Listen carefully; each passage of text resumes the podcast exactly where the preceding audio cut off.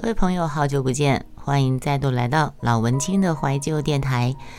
今天先跟大家分享一个在声音直播间读的蒋勋老师的一篇散文，叫做《美学的失智》。好，我们要念的这一篇叫做《美学的失智》。蒋勋老师《美学的失智》。许多身边朋友都在谈老年失智的问题了。许多许多年前，失智的现象还不普遍。偶然有一位朋友惊讶痛苦地说：“父亲不认识他了。”我也讶异，因为一直到老年往生，我的父母记忆都还很好，大小事情都条理清晰。更不可能不认识自己最亲的儿女家属，但是确实发生了。我的朋友坐在客厅，许久不讲话的父亲突然转头问他：“你是谁？你为什么一直坐在我家？”我可以了解我朋友心中受伤，那种茫然荒凉的感受。是什么原因会让连最亲近的亲人都不再认识了呢？这几年老人失智的现象越来越普遍，甚至年龄层也有下降的趋势。同年龄在五十六十岁的朋友也出现失智的现象。现象多了，把现象的细节放在一起观察，觉得失智会不会还是笼统的归类？因为仔细分析，失智的现象似乎也有不完全相同的行为模式。二零一二年看了一部很好的法国电影《爱慕》，呃，法国电影《爱》跟《爱慕》，一对老夫妇，妇人在餐桌上忽然记忆中断，停滞了一会儿，又恢复了。接下来接受治疗，身体开始局部瘫痪，行动困难。这位妇人是个音乐家，意识清楚的时候，敏感的心灵无法接受医院的治疗方式，要求爱她的丈夫不再送她去医院。丈夫答应了，但是接下来的情况越来越恶化。洗澡、吃东西，一切行动都越来越困难。你们想想看，一个年老的丈夫独立照顾一个衰老病变的妻子的身体，妻子的状况就是逐渐失去语言能力，失去记忆，失去控制自己身体的一切意识。一部真实而安静的电影。导演、演员都如此的平实，呈现一个生命在最后阶段无奈又庄严的悲剧。许多悠长缓慢的镜头，静静扫过一对夫妻生活了数十年的家。入口玄关，悬挂外套的衣架，客厅里的钢琴、沙发、餐桌，厨房的洗碗槽、水龙头。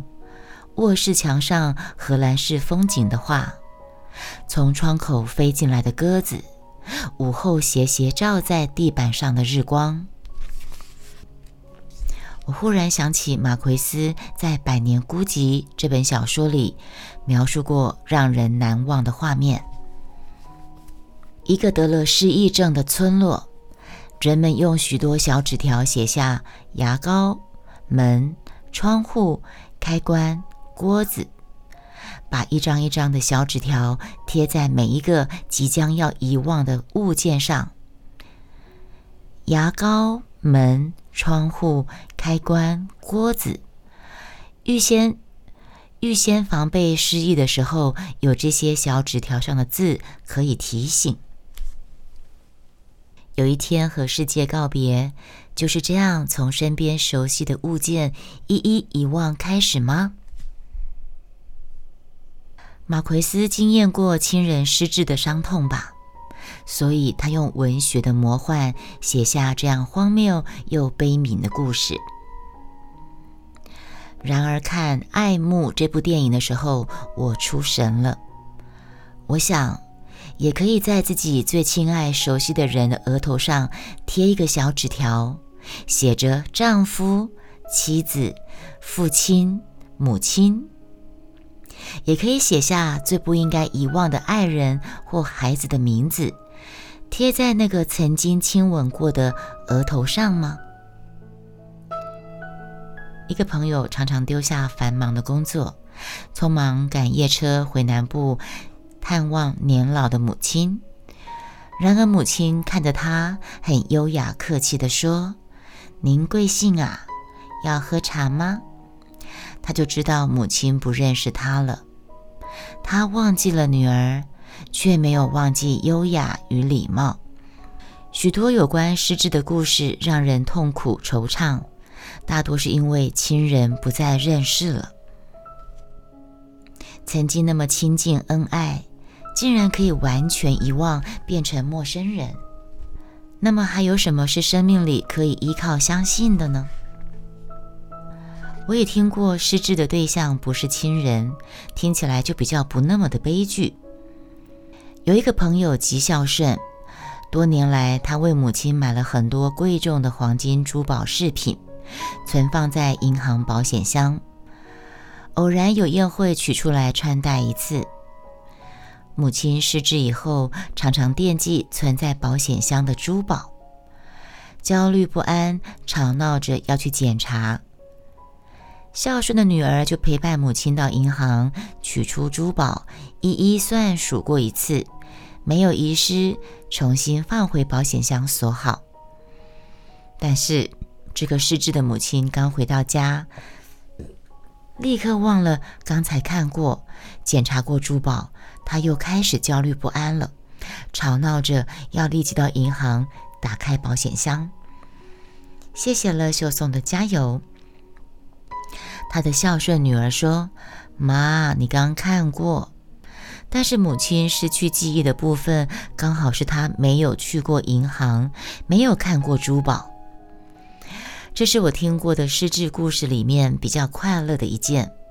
虽然我这个孝顺的朋友一样万分无奈、疲惫不堪，一天要陪着母亲一次一次的跑银行，但是因为母亲还认识他，好像他的无奈里还是有一点点的幸福。所以失智的大悲痛，是因为最熟悉、最亲爱的人不再相认了吗？《金刚经》里重复最多次的字句是“无我相、无人相、无众生相、无寿者相”。每日清晨读诵《金刚经》，读到这一次一次重复的“无我相、无人相、无众生相、无寿者相”，我还是心中震动。母亲往生后，我常常思念她，她的照片就放在我床头。我也盼望她时时入梦相见，但是我再也没有一次梦到过母亲了。无我相，无人相，无众生相，无寿者相。读《金刚经》时，我总是不能彻底了悟的句子，一次一次重复，似乎与盼望母亲入梦的执着日日互相对话。世身如燕。从可爱生，视身如幻；从颠倒起，我的身体，母亲的身体，母亲爱我，我的渴望母亲入梦，是不是都像《维摩诘经》所说，只是一时的火焰，如此炽热、烫烈、跳跃，却只是颠倒幻象呢？我要如何彻底知道我相的执着？知道自己的可爱原来是妄想。我或许应该知道，母亲的入梦也是人像的执着。母亲曾经是婴孩少女，新婚怀抱我，之后成为衰老的身体，停止一切生理机能。入殓时，我为她戴上一只黄金戒指，她已经是冰冷僵硬。哪一个记忆是真正母亲的人像呢？我把他每一张从年轻到了年老的照片排列，他的像其实一直在改变。我坚持他入梦的又该是哪一个相貌呢？亲属相认如此艰难，亲爱过的身体如火焰般渴望过的爱。也如此不可一世吗？所有的拥抱都不会是永远的拥抱，那么所有的记忆也不会是永远的记忆吧？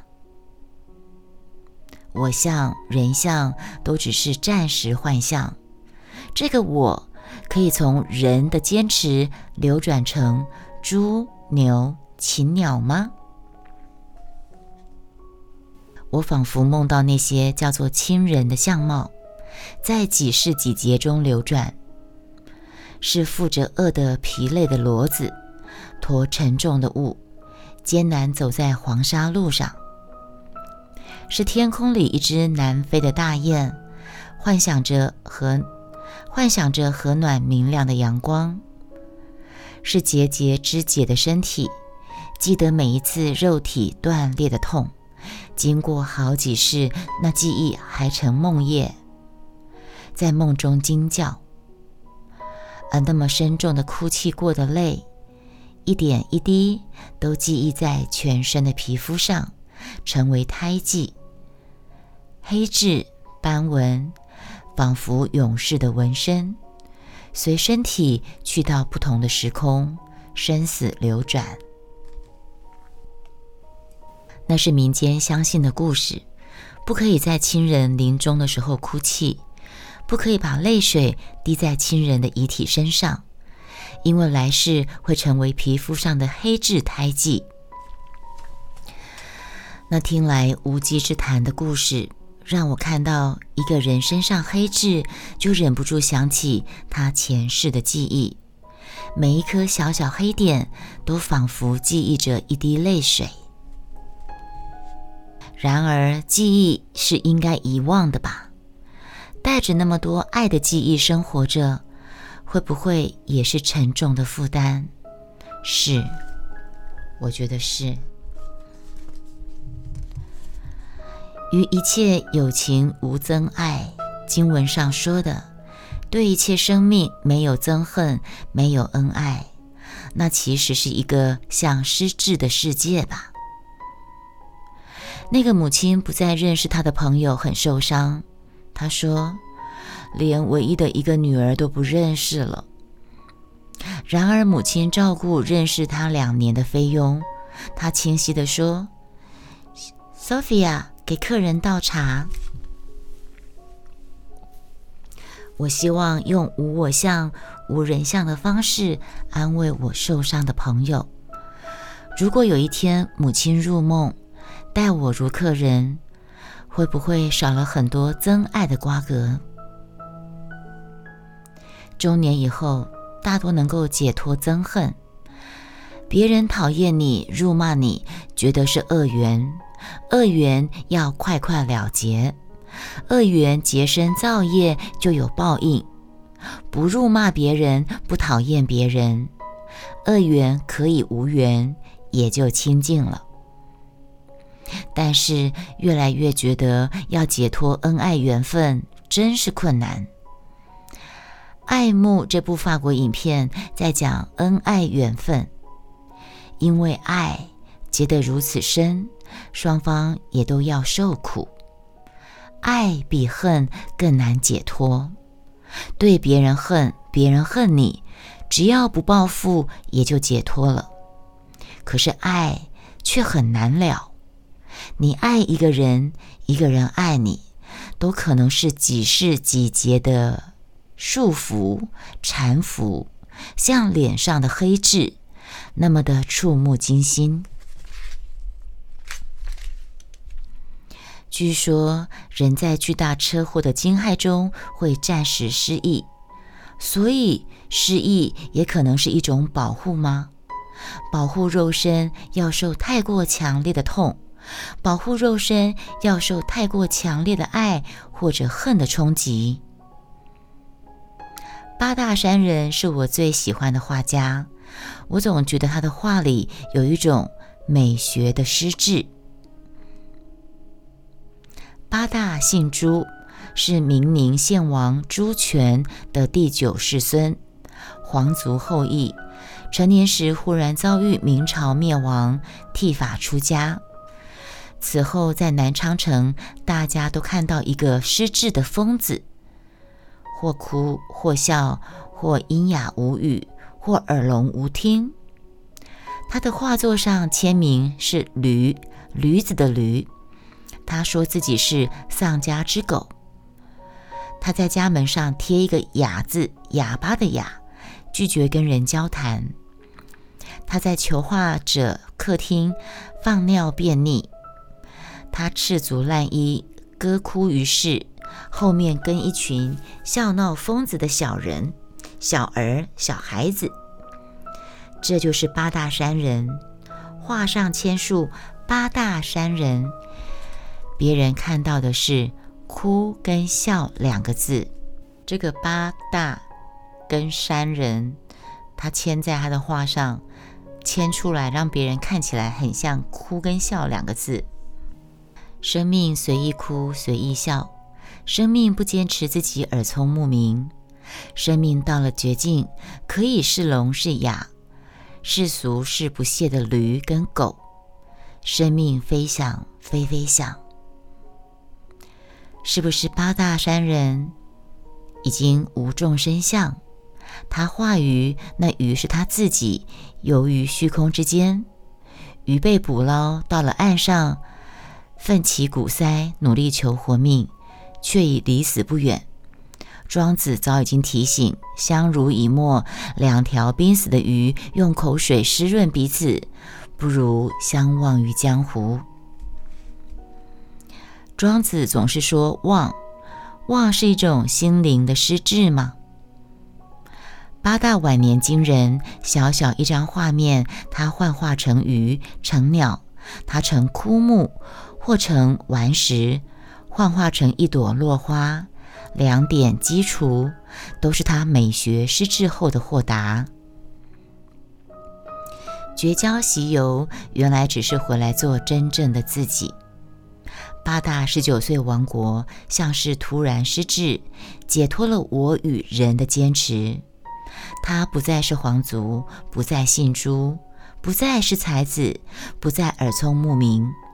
可以又聋又哑，可以疯癫哭笑，可以一整天呆看一鱼，自己变成鱼；可以一整天呆看一鸟，自己成为鸟；可以呆看一枯木、一顽石，自己就在几世几劫中遇到了曾经是枯木顽石的相貌。生命可以如此自在。在卵生、胎生、有想无想之间，若即若离，可以解脱了众生相。读《金刚经》或者看八大山人的鱼发笑，好像可以有一样的领悟。创作者里能无众生相的，创作者里能够无众生相的并不多，太多我的执着。格局总难大气，太多人的执着也难自由。大创作者好像多少要有一点点美学的失智，头脑太逻辑，以逻辑自傲，就更不知道何谓相忘于江湖了。我安慰母亲不认识他的朋友。试试看，把母亲额头上“母亲”两字的纸条拿掉，母亲可以解脱众生相。我的朋友，在亲爱与伤痛过后，也可以解脱了受者相。看完了法国电影《爱慕》，回家读一遍《金刚经》。午后阳光明亮，那一只窗口飞进来的鸽子，既然可以飞进来，也应该。可以飞出去吧。我们念完了这篇蒋勋老师写在舍得舍不得带着《金刚经》旅行的这一篇美学的诗志。以上就是今天的节目，我们下次再见，拜拜。